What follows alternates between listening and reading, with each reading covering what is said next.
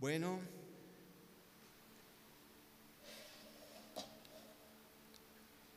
habíamos hablado la semana pasada un poquito de, como hijos de la promesa, de dónde viene en la palabra del Señor toda aquella guianza, esa línea que hizo desde que es la caída del hombre hasta el nacimiento de Jesús.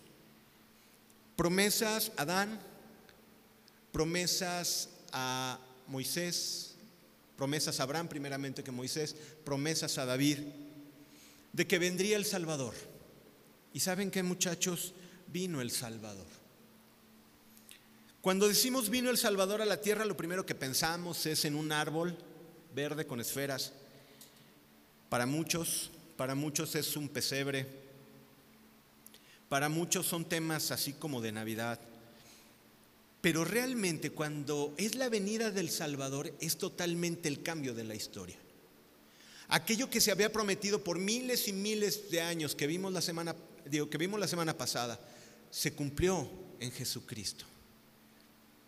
Muchos, muchos hombres piadosos, muchos hombres de fe, cientos y cientos de hombres a través de miles de años quisieron ver lo que tú y yo estamos viendo hoy poder tener el privilegio de ser llenados por el Espíritu Santo, poder ser guiados y tener acceso con el Padre solamente por el sacrificio de Jesús. Y no lo vieron.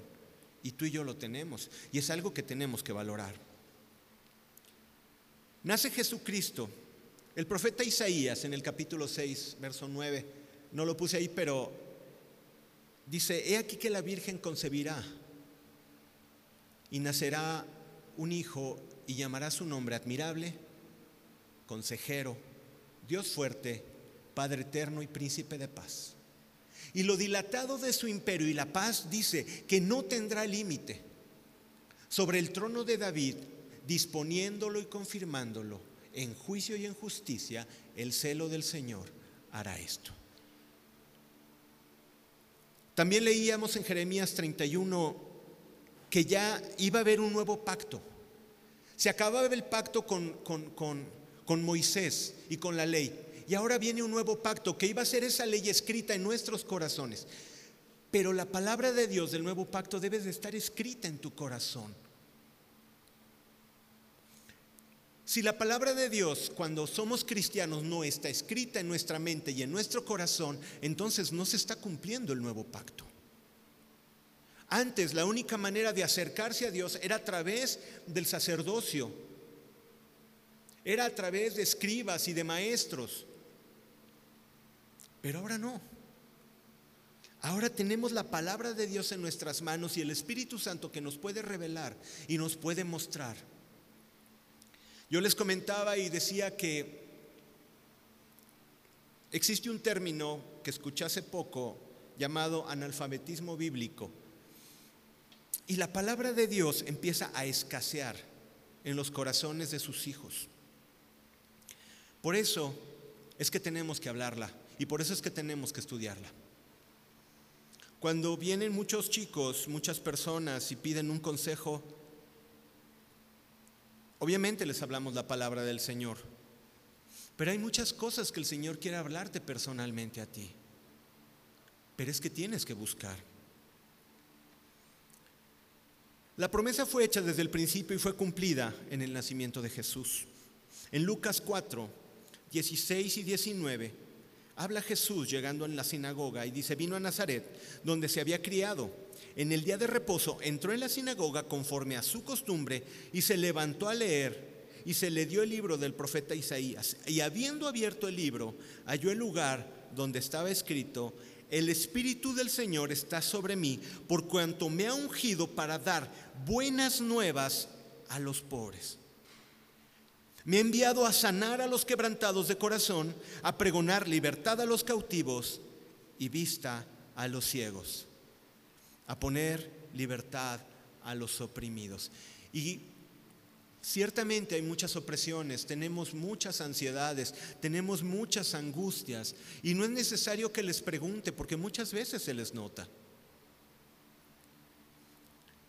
Pero aquí el Señor, refiriéndose en el, libro del profeta Isaías, se cumplía la palabra en Jesús. Y déjame decirte una cosa, Jesús vino a librarte de todas esas cosas que han sido una cárcel para ti, que han sido un oprobio, que han sido eh, angustiantes por mucho tiempo.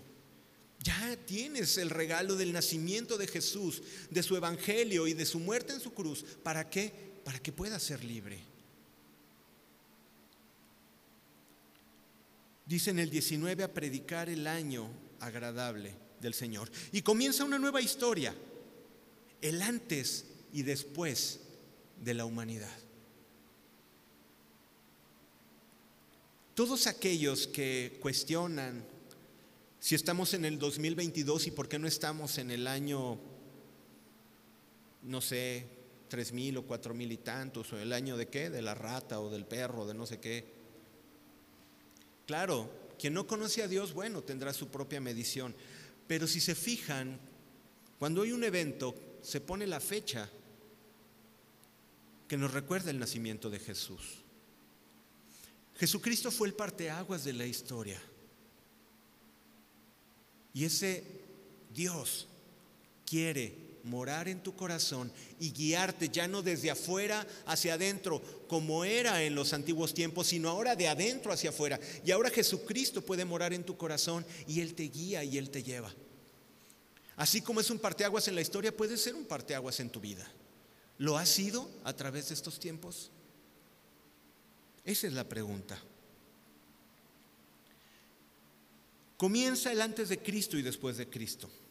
Claro, ahora ya empiezan a decir que no, hay que decir antes de nuestra era y después de nuestra era. Se cumple la palabra cuando dice que quieren romper sus cuerdas con Dios. Y también dice Pablo que, que querrán borrar todo aquello que se llame Dios. ¿Han visto eso en, últimamente en estos tiempos? ¿Han visto que quieren borrar el nombre de Dios y ya no digas Dios? se está cumpliendo la palabra. No te dé temor. Eso veníamos platicando mi esposa y yo. La maldad se está levantando, pero lo que no entienden es que se está cumpliendo la palabra del Señor. Se está cumpliendo la palabra del Señor. Ahora, Jesús llama a hombres para trabajar en su obra, hombres como tú y yo, normales, ¿Sí sabías que los que Jesús llamó a sus discípulos eran personas normales? ¿O se llamó a todos aquellos que habían estudiado en el Instituto Bíblico por 5, 6, 7 años, ¿no? Y dijo, no, este ya está capacitado.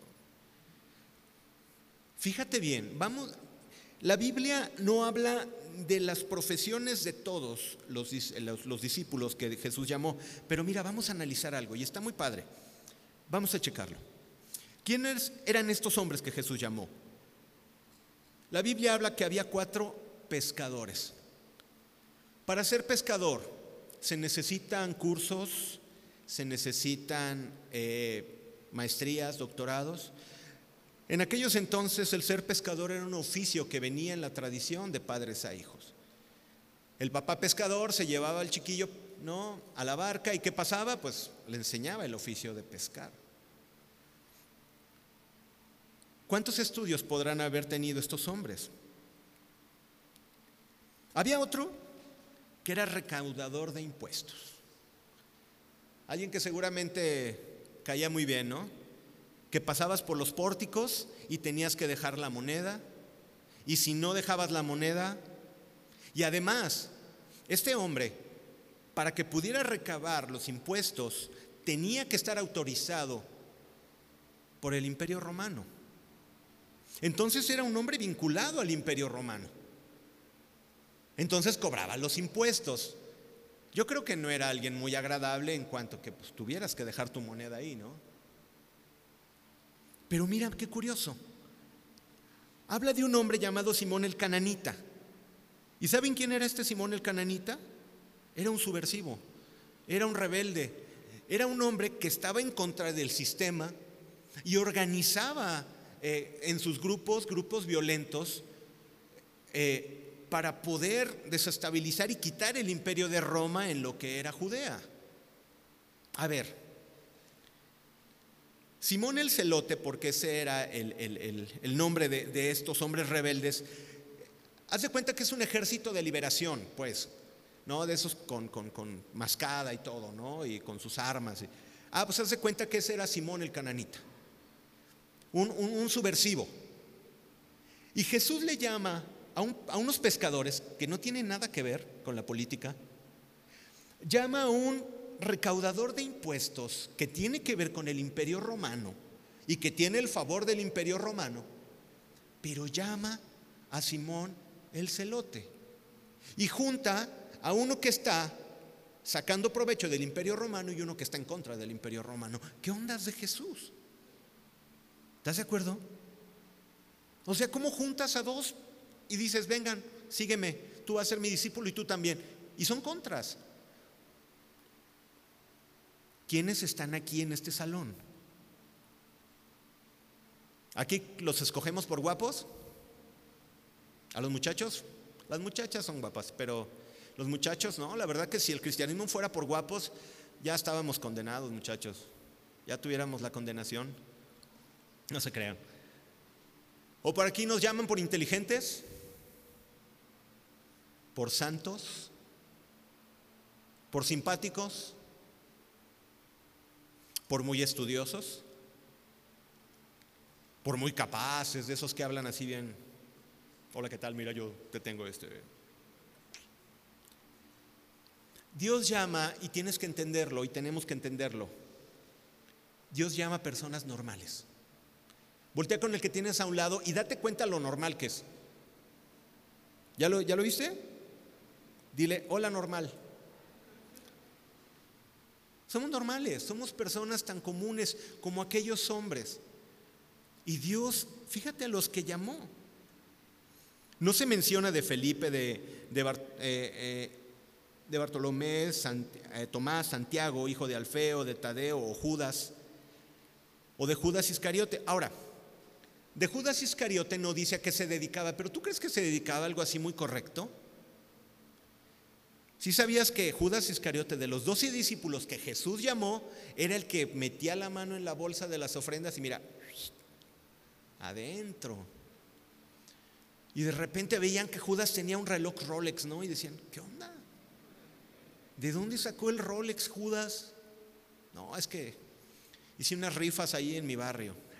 ¿Cómo que sí le llaman rifas? Una tandas, ¿verdad? No, es que yo hago unas tandas ahí con los de mi barrio, ¿no? Yo creo que Judas no tenía así un oficio muy... tenía sus mañas, ¿no? Y, y le metía mano a la bolsa del Señor. Los discípulos eran distintos todos. Así como tú y yo somos distintos. Así que si tú, y fíjate bien, si tú juzgas a otro porque no sabe lo que tú sabes, si no parece lo que tú pareces, si no habla como tú hablas, si no dice lo que tú dices, si no actúa como tú actúas, ¿sabes qué? Estás mal. Porque Jesús no vio sino el corazón de aquellos que podían ser sus discípulos. Hombres imperfectos, como tú y como yo. Si tú juzgas a los demás porque, ay, es que tú no has estudiado la teología de quién sabe quién, ¿no? O toda la, la, la, la, la exégesis de las cosas, ¿no? Y gente que le encanta utilizar esas palabras que son cosas que tenemos que estudiar. Y aquellos que presidimos y aquellos que enseñamos tenemos que estudiar, claro. Pero hay gente que, que, le encanta, ¿no? Como gente que es feliz haciendo cosas para Dios. Y trabajan y trabajan y trabajan y se sienten importantes porque trabajan para Dios. Cuando simplemente somos siervos inútiles. No juzgues a los demás porque Jesucristo llamó a todos. Y en esos estamos representados, tú y yo. ¿Quiénes somos de los, eh, de los pescadores? ¿De los recaudadores de impuestos? Seguramente hay varios subversivos y esperemos que no haya ningún Judas Iscariote por aquí. Jesús llamó a personas distintas una de la otra, de la misma manera que hoy tú y yo llegamos a Él. Pedro era de carácter arrebatado. Oye, ¿ves a Jesús caminar sobre el mar y a quién de nosotros? se nos ocurriría decir, Señor, si tú eres Dios, deja que yo vaya y camine sobre el agua. Ah, te apuesto a ver quién de nosotros lo hace. Hombre, si eres tú, Señor, pues apúrale, ¿no? Para estar más tranquilo. Pero Pedro era de los que, Señor, haz que yo vaya. Y de repente dice Jesús, ¿y quién dicen que yo soy? Y dice Pedro, tú eres el Cristo, el Hijo del Dios viviente. Y dice, oh, eso no te lo reveló ni carne ni sangre, sino mi Padre que está en los cielos. ¡Wow! Y todos decían, Pedro. Y de repente dice, pero es necesario que el Hijo del Hombre sea crucificado. No, Señor, que en ninguna manera eso te pase. Y le dice, apártate de mí, Satanás. Y me encanta porque en las iglesias mucha gente dice, ah, yo me identifico con Pedro. ¿Cuánta gente nos identificamos con Pedro? Pero a mí me encantaría que nos identificáramos con el de las cartas de Pedro. Ese tendría que ser nuestra meta. No el Pedro de los evangelios, sino el Pedro de las cartas. A ese Pedro tenemos que llegar. ¿Y qué tal el discípulo amado? Juan era, dicen que el más pequeño, con su hermano eh, Santiago. Y eran pretenciosos. Fíjate, se recostaba en el pecho de Jesús y de repente llegan y le dicen, Señor, Señor, cuando estés en tu reino, que mi hermano y yo esté uno a tu derecha y otro a tu izquierda, ¿no? Ah, míralo, qué bravos. O sea, ya querían un puesto, ¿no? Como quien dice en México, ya querían hueso. ¿No? Y ya, ya se sentían, Señor, tú diriges y nosotros nada más así como cadeneros de lugares de esos, ¿no? Así. O sea, así como guaruras, ¿no? Así como, Señor, sí, diles. O sea, querían un puesto. ¿Y cuántos en la iglesia quieren un puesto? ¿Cuántos quieren reconocimiento? Y de repente, Juan y, Santiago, el Señor dice, ir a aquella aldea a, ver si, si me van a recibir. Y dice, no, Señor, no quieren recibirte. Y uno de ellos dice, Señor, ¿quieres que oremos y descienda fuego y los consuma? ¿Cuántos de arrebatados somos así? ¿Cuántos arrebatados hay en este lugar? Que no, Señor, que descienda fuego. En lugar de utilizar misericordia como Jesús, no, Señor, esa vecina, Señor, te lo pido con amor, que le caiga un rayo. Así somos. Y a veces como cristianos confundimos las cosas. Pero no es así, muchachos. Y Judas Iscariote ya sabíamos. Ay, a, ver, yo, yo cuento la bolsa de las ofrendas. Yo, y mira. Y al rato ya tenía ¿no? una, una, túnica de marca. No, imagínate con su túnica de marca, ¿no? Acá de diseñador, como ahora le llaman, ¿no? Palabritas de moda. Pero ya con su túnica no llegaban, oye Judas, ¿qué onda? ¿Qué te pasó? Nada. Con las tandas del barrio. ¿A qué personajes llamó Dios?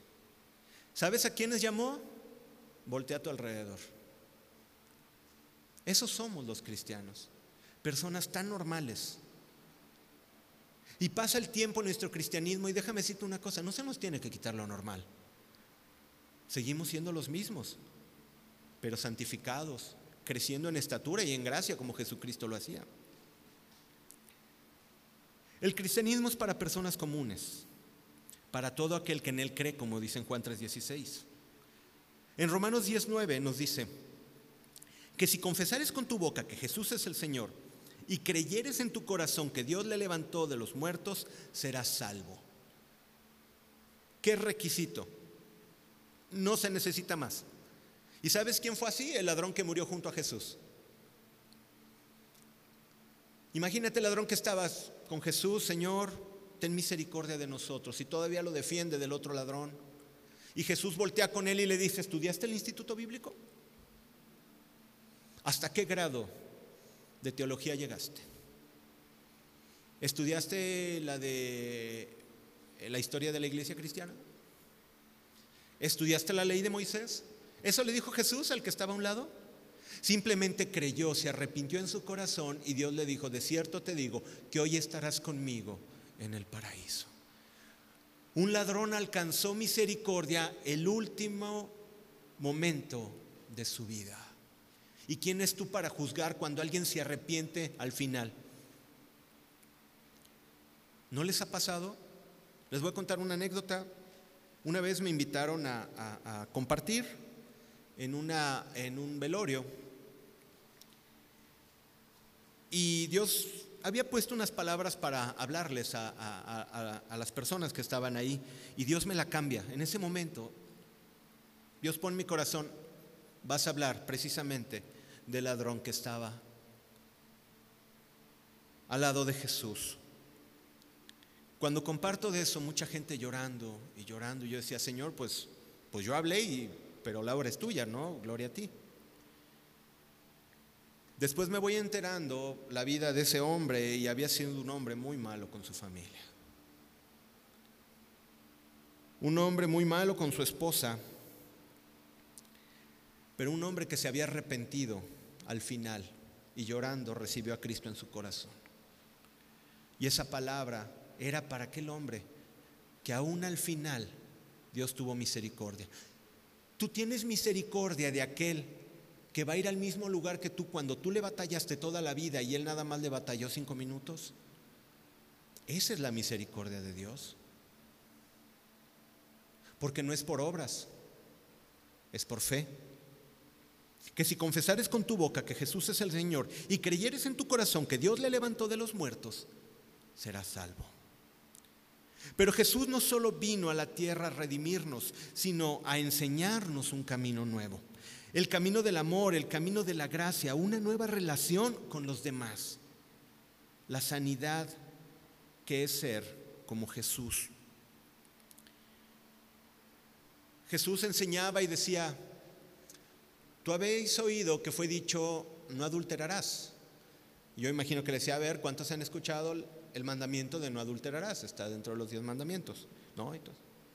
Pero Jesús dice, pero yo te digo, y Jesús siempre iba más allá y les decía, yo te digo que si alguno de ustedes voltea con una mujer y la codicia en su corazón, ya adulteró con ella. Jesucristo iba más allá. Jesucristo no solamente estaba basado en la ley, sino ahora la ley del nuevo pacto que está en nuestra mente y en nuestro corazón, ahora tiene que ser como Jesús nos las indica, como Jesús nos las enseña. Y ya no es, ay, cumplo estos requisitos y soy salvo. No, habla de una santidad del corazón. Jesús cambió la vida, Jesús cambió la historia. Dice en Mateo 22, 37 al 40, dice, Jesús dijo, le preguntaban al Señor, déjame te doy el contexto, le preguntaban al Señor para tentarle, Señor, ¿cuál es el principal mandamiento? Y le contesta en Mateo 22, 37 le dice, Jesús le dijo, amarás al Señor tu Dios con todo tu corazón, con toda tu alma, con toda tu mente. Este es el primero y grande mandamiento. Pero, dice, y el segundo es semejante, amarás a tu prójimo como a ti mismo. ¿Cómo puedes decir que amas a Dios y no amas a tu hermano? ¿Cómo puedes decir, Señor, yo te amo, levanto mis manos, Señor, gracias porque tu amor es inconmensurable, tu amor es perfecto, tu amor me inunda? Ay, Señor, pero que no venga ese hermano que me cae re mal. ¿Podemos hacer así de incongruentes? No. El amor de Dios en nosotros se manifiesta también de cómo amamos a los demás. Por eso vino a cambiar la vida. En el antiguo pacto te salvabas por obras, por obedecer la ley, pero ahora no. Ahora tienes que amar a Dios y también amar a tu prójimo. ¿Vas a amar a tu prójimo? Tu prójimo es el vecino, tu prójimo es el del trabajo, tu prójimo es tu hermano en la carne, tu prójimo es tu papá, tu prójimo es tu mamá. Ámalos como Jesús los amó. Ahora, Jesús pasó tres años acompañando a los discípulos, viviendo con ellos y enseñándoles. Pero cuando es aprendido, ¿qué pasó con los discípulos? Corrieron. Están eh, eh, todos reunidos y viene Judas con la guardia del templo y apresan a Jesús y son dispersados todos los discípulos.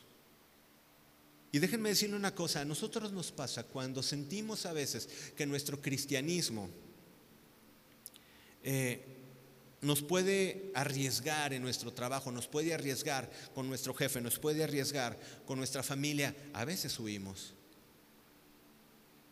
Pero Dios en su misericordia te vuelve al redil.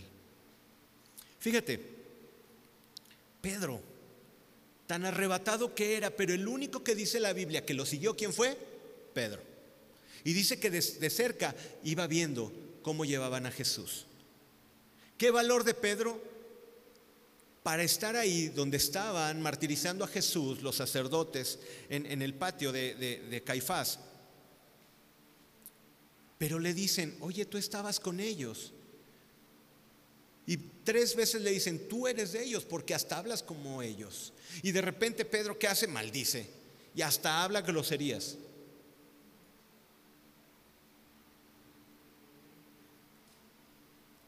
¿No nos identificamos con los discípulos? A veces estamos bien prendidos en el Señor y gracias Señor y sí voy y voy a ir a la reunión y me voy a aventar toda y, y un día un chico me habla, oye, ora por mí porque me están invitando al cine y no sé qué hacer.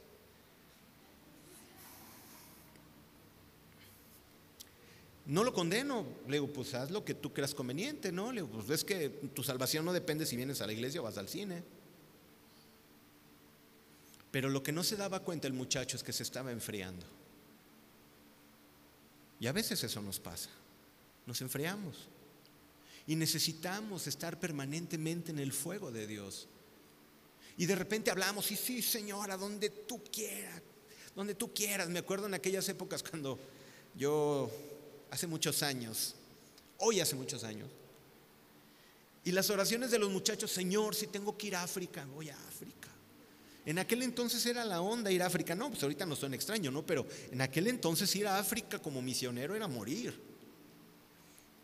Y eso oraban en aquellos entonces, en los 80, Señor, llévame a África. Y, y estaban así, Señor, llévame a África, llévame a África. Y estaban, Padre.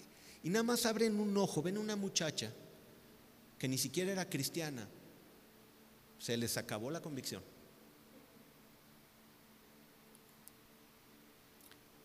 El cristianismo es para personas normales. Vamos a tener tentaciones, pero Dios nos manda a permanecer, a perseverar, a luchar cada día. Si un día en viernes te invitan al cine, ve al cine, no te vas a ir al infierno, ¿no? Pero pues también qué película vas a ver. Y si la puedes cambiar para otro día, cámbialo. Pero a lo que voy es que no te condenes. Y si alguien va al cine y no lo viste aquí y sabes que fue al cine, no lo condenes tú. Ya lo estás mandando al infierno. Prefiero, Padre, Padre, ten misericordia de aquel varón que se fue al cine en lugar de ir a la santísima reunión. No seas religioso. Deja que experimente y se dé cuenta que ahí no está la vida. La vida está en la palabra del Señor. Pero lo tienen que experimentar. ¿Están de acuerdo? Los discípulos eran tan comunes y tan normales como tú y yo. Tan normales. Jesucristo es crucificado y solo Juan es el que está cerca en su muerte. Y después de la muerte de Jesús estaban todos los discípulos reunidos en Jerusalén. Sí habían corrido, pero se juntaron todos y dicen, pues a ver qué hacemos. Pues el maestro ya se fue. Pero ¿qué pasa? Al tercer día resucita. Primero se le aparece a las mujeres, después se le aparece a dos de los discípulos que iban caminando en el camino de Maús y llega con todos, donde estaban todos reunidos, temblando ahí todos así. ¿Qué vamos a hacer? Se fue el maestro. Lo que Dios quiere es cuando estés temblando y parezca que ya todo se acabó.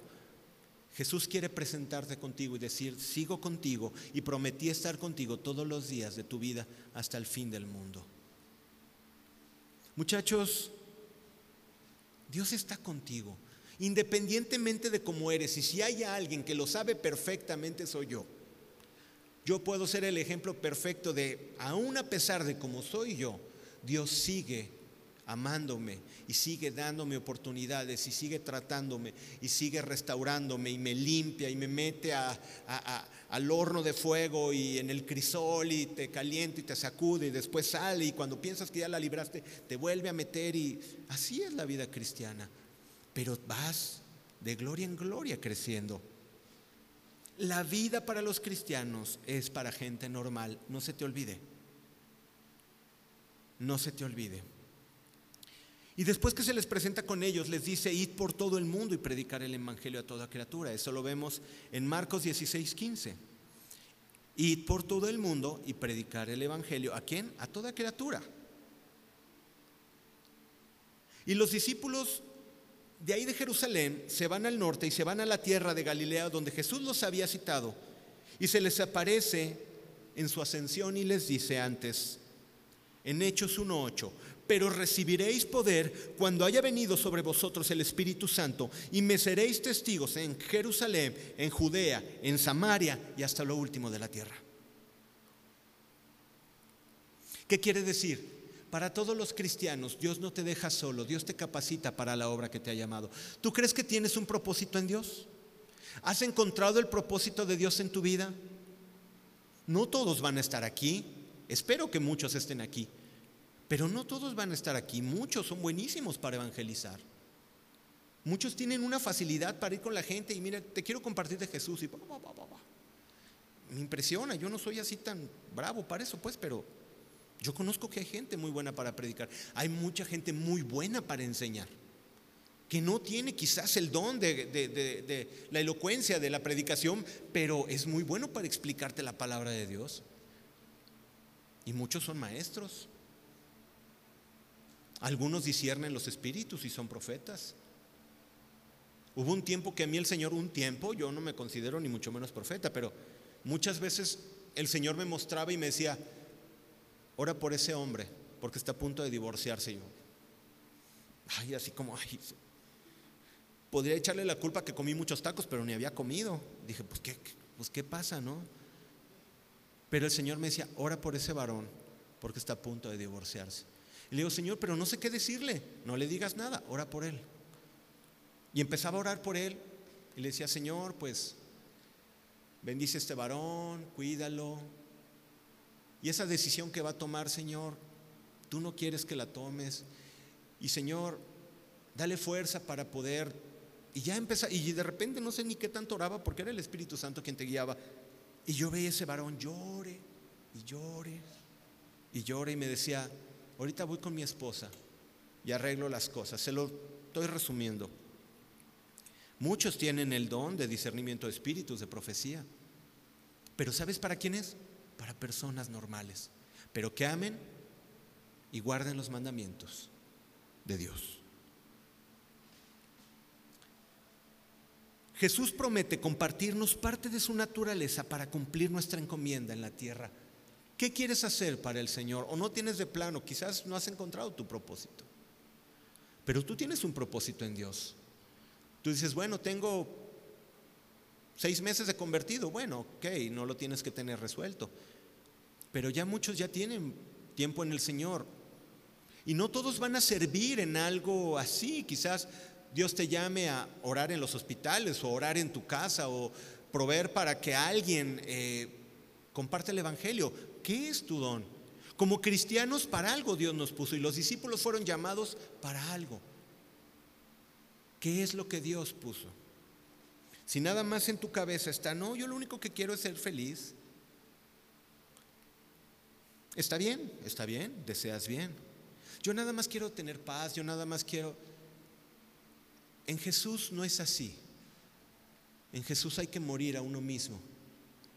Y como decía Juan el Bautista, es necesario que yo mengüe para que Él crezca. Y Dios irá poniendo una carga por las personas, a orar en los hospitales, a predicarle a tus compañeros, a predicarles a tu familia, a enseñar, a enseñar a los niños, a aprender lenguaje de sordos, enseñar a jóvenes, ir a asilos a orar por los ancianos. ¿Qué es lo que Dios ha puesto en tu corazón? Ahora, para eso necesitas la capacitación de Dios. Y Dios comparte de su naturaleza al enviar su Espíritu Santo a los discípulos para que pudieran ejercer ese trabajo. Y fíjate bien, aquí es donde quiero acentuar el mensaje. En Hechos 2, 1 y 4 nos dice, cuando llegó el día de Pentecostés, este día de Pentecostés era una celebración que era 50 días después de la Pascua.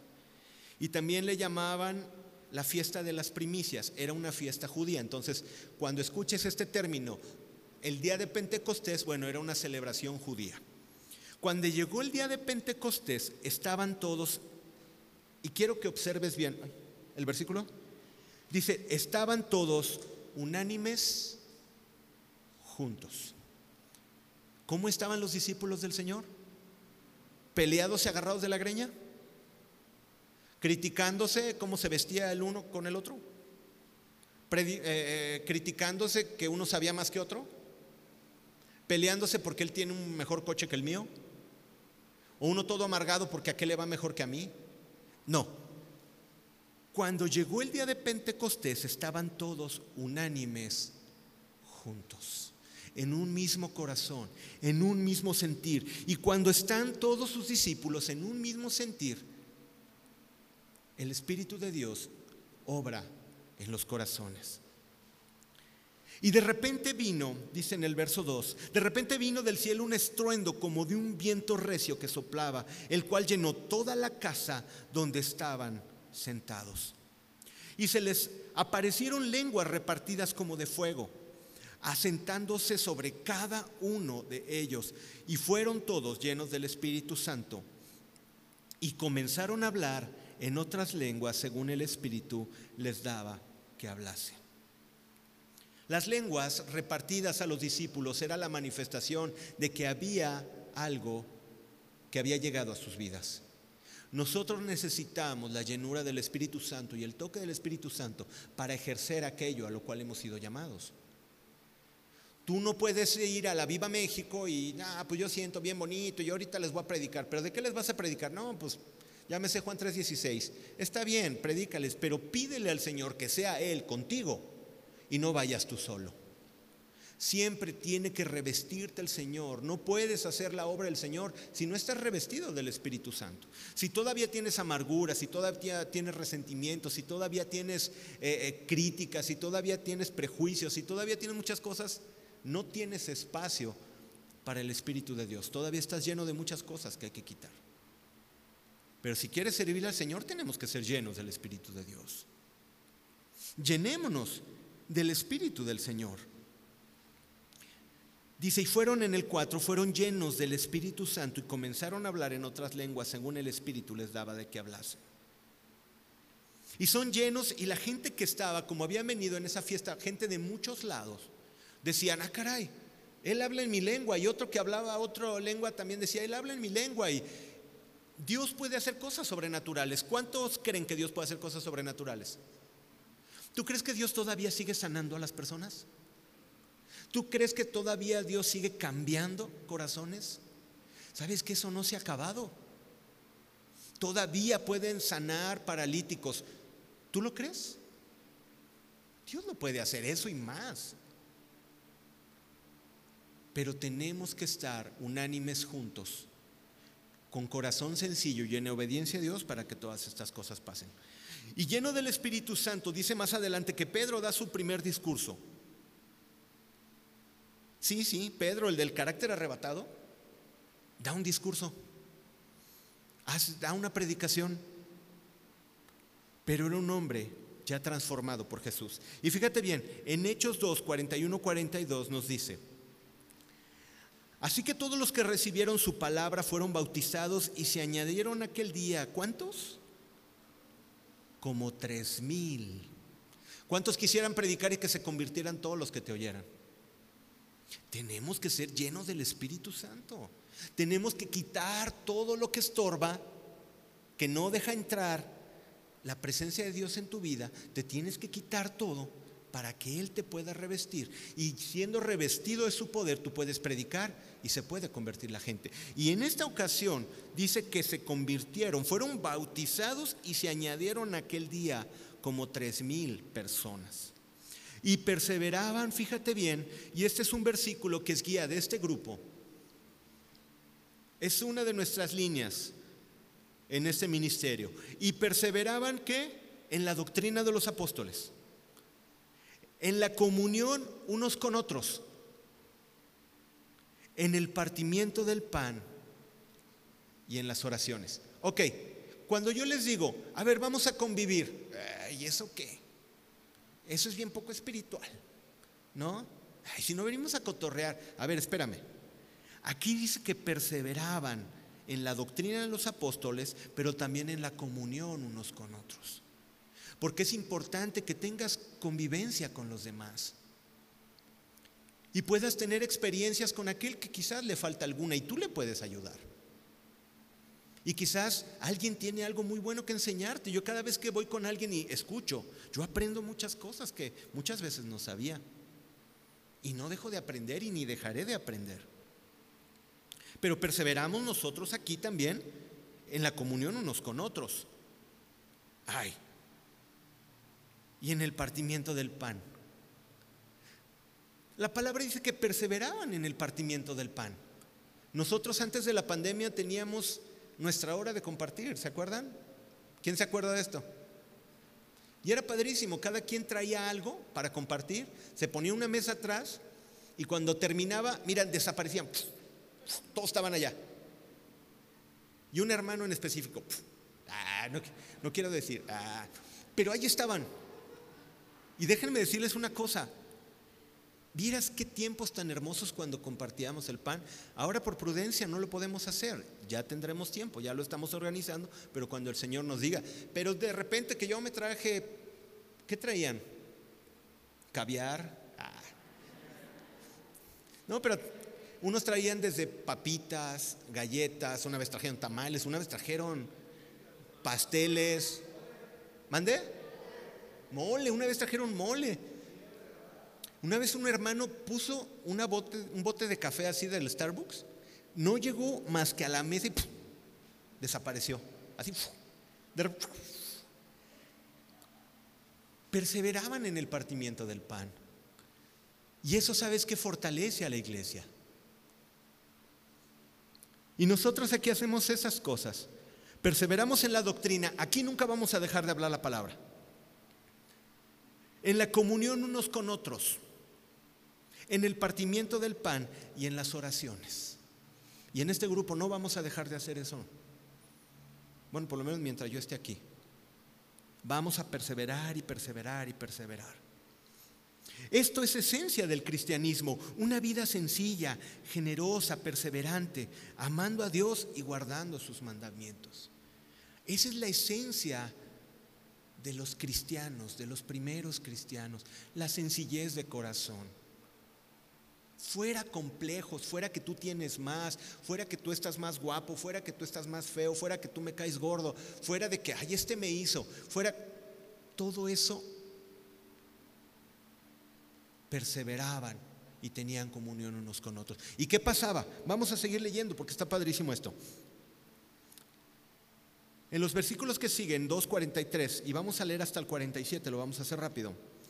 Dice, y sobrevino temor a toda persona.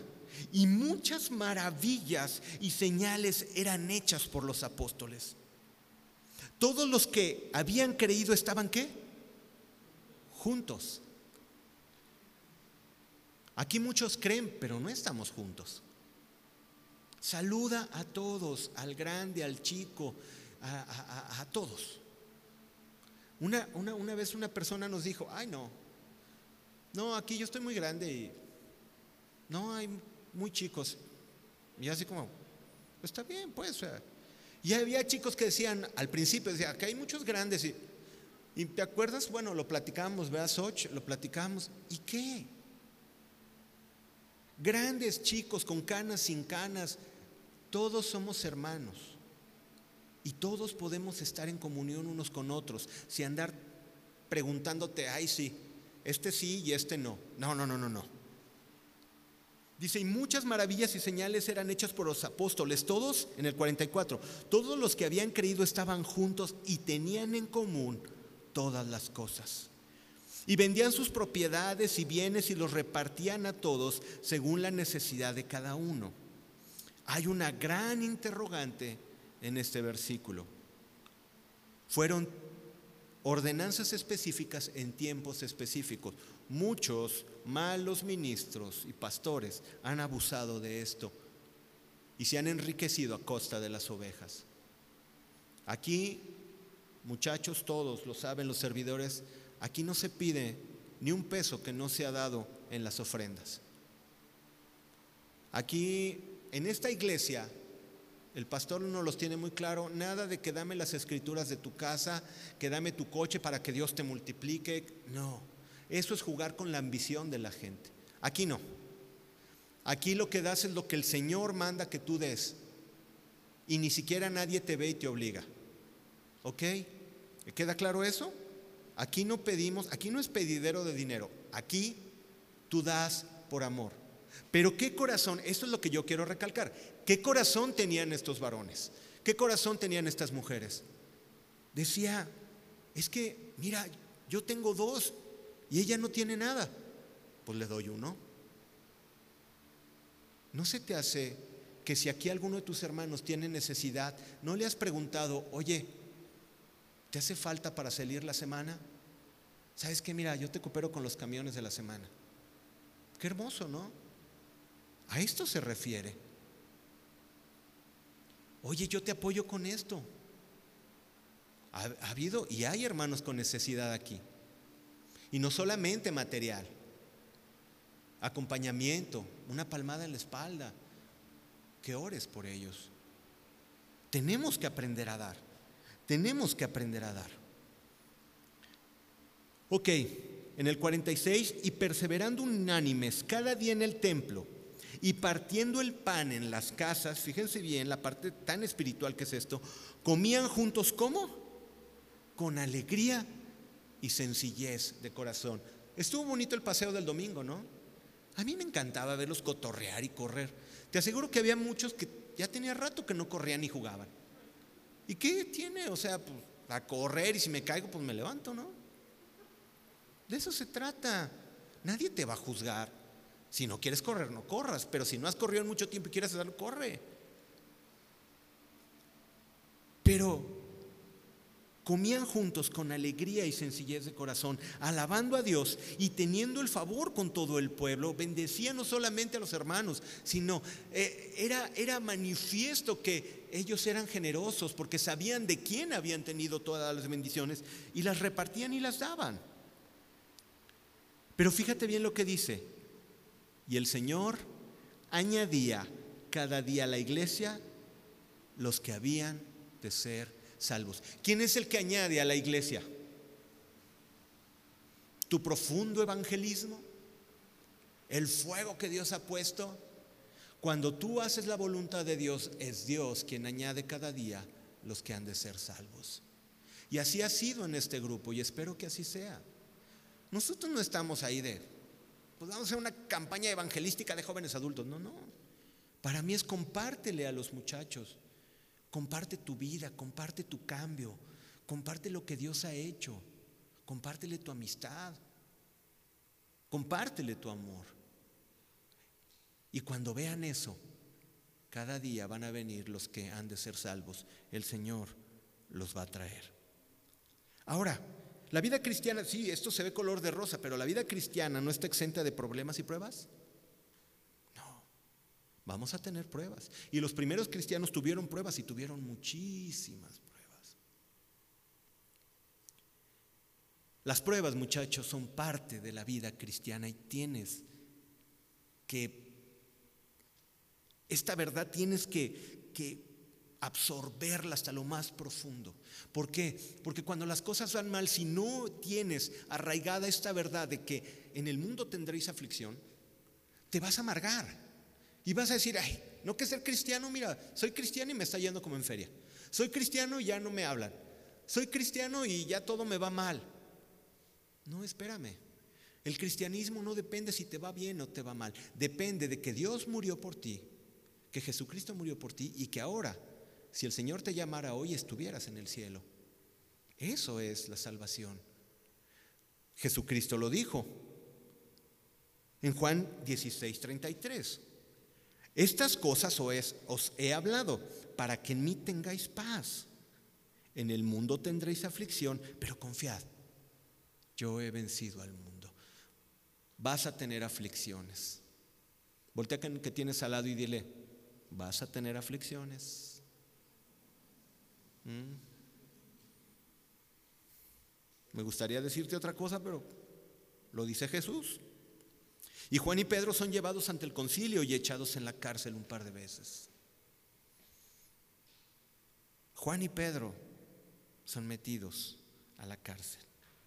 Y en Hechos 5:29, respondiendo Pedro, cuando, cuando le decían, niega al Señor y obedece al imperio, le decía, Pedro, respondiendo Pedro y los apóstoles dijeron, es necesario obedecer a Dios antes que a los hombres. ¿Qué fe tenían estos varones? Te van a decir en el trabajo, no, pues quédate con esa lana o fírmale este cheque. Y si no te voy a correr. ¿Qué es lo que están diciendo aquí los discípulos del Señor? ¿Qué es lo que tienen que decir los discípulos de Dios? Cuando les venga la tentación. ¿Qué tienen que decir? Es necesario obedecer a Dios antes que a los hombres. Alguna vez yo, bueno, a mí me estigmatizó un jefe que tuve, porque como yo sé en mi oficio de hacer cirugías mayores en Photoshop, me pedía que le alterara unas credenciales. Y yo no quise. Le dije no. Y yo sé que no me gané su favor, pero yo me acordaba de este versículo y decía, es necesario obedecer a Dios antes que a los hombres. Viene la muerte de Esteban con el consentimiento de Saulo y Saulo persigue a la iglesia y la iglesia es dispersada. Y terminamos con esto en, Hechos 8:4 dice, pero los que fueron esparcidos iban por todas partes anunciando el Evangelio. ¿Qué convencimiento tenían los primeros cristianos para decir, no me importa, me están corriendo de mi casa, pero a donde quiera que vaya voy a compartir que hay un Dios que salva. Que el Hijo de Dios vino y murió en aquella cruz para que fuera salvo. Y ese era el fuego que tenían los primeros cristianos. Ese era el origen de los primeros cristianos. Ese fuego por el amor a Jesús y por el amor el sacrificio. Y fueron revestidos del Espíritu Santo, pero tenían el amor aún para poder dar y compartir lo mejor de ellos. A mí si me preguntas, una vez me preguntaron, oye, ¿cuál es tu visión en el grupo de jóvenes adultos? Y me lo han preguntado varias veces, oye, ¿cuál es la visión en el grupo de jóvenes adultos? Y yo les, les siempre les digo lo mismo, cristianos, formar cristianos, punto. Pero campañas de evangelismo y hacer si aquí se hacen un montón de cosas, si aquí se hacen campañas y se hacen eh, eh, eh, proyectos y se hacen alabanzas espectaculares, y, pero no hay cristianos, este ministerio ha fracasado. Porque lo que nos llamó el Señor a esta iglesia y a todos los ministerios en casa de oración es a formar cristianos que amen a Dios y guarden sus mandamientos. Y ese es el propósito por el que estamos aquí. Y si ya después, siendo buenos cristianos, hay proyectos, bienvenidos. Eh, no sobran, ayudan. Pero si aquí no se forman cristianos, hemos fracasado.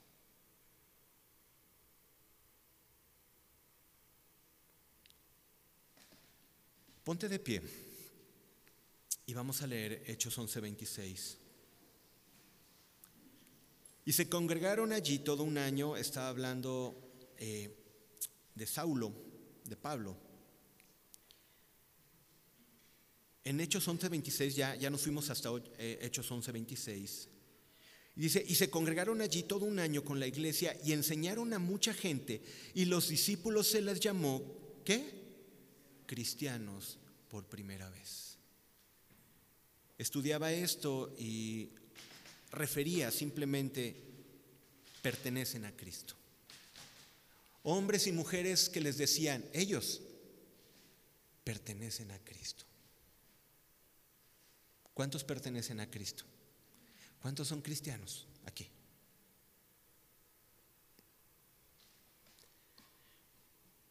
Hombres y mujeres de Cristo.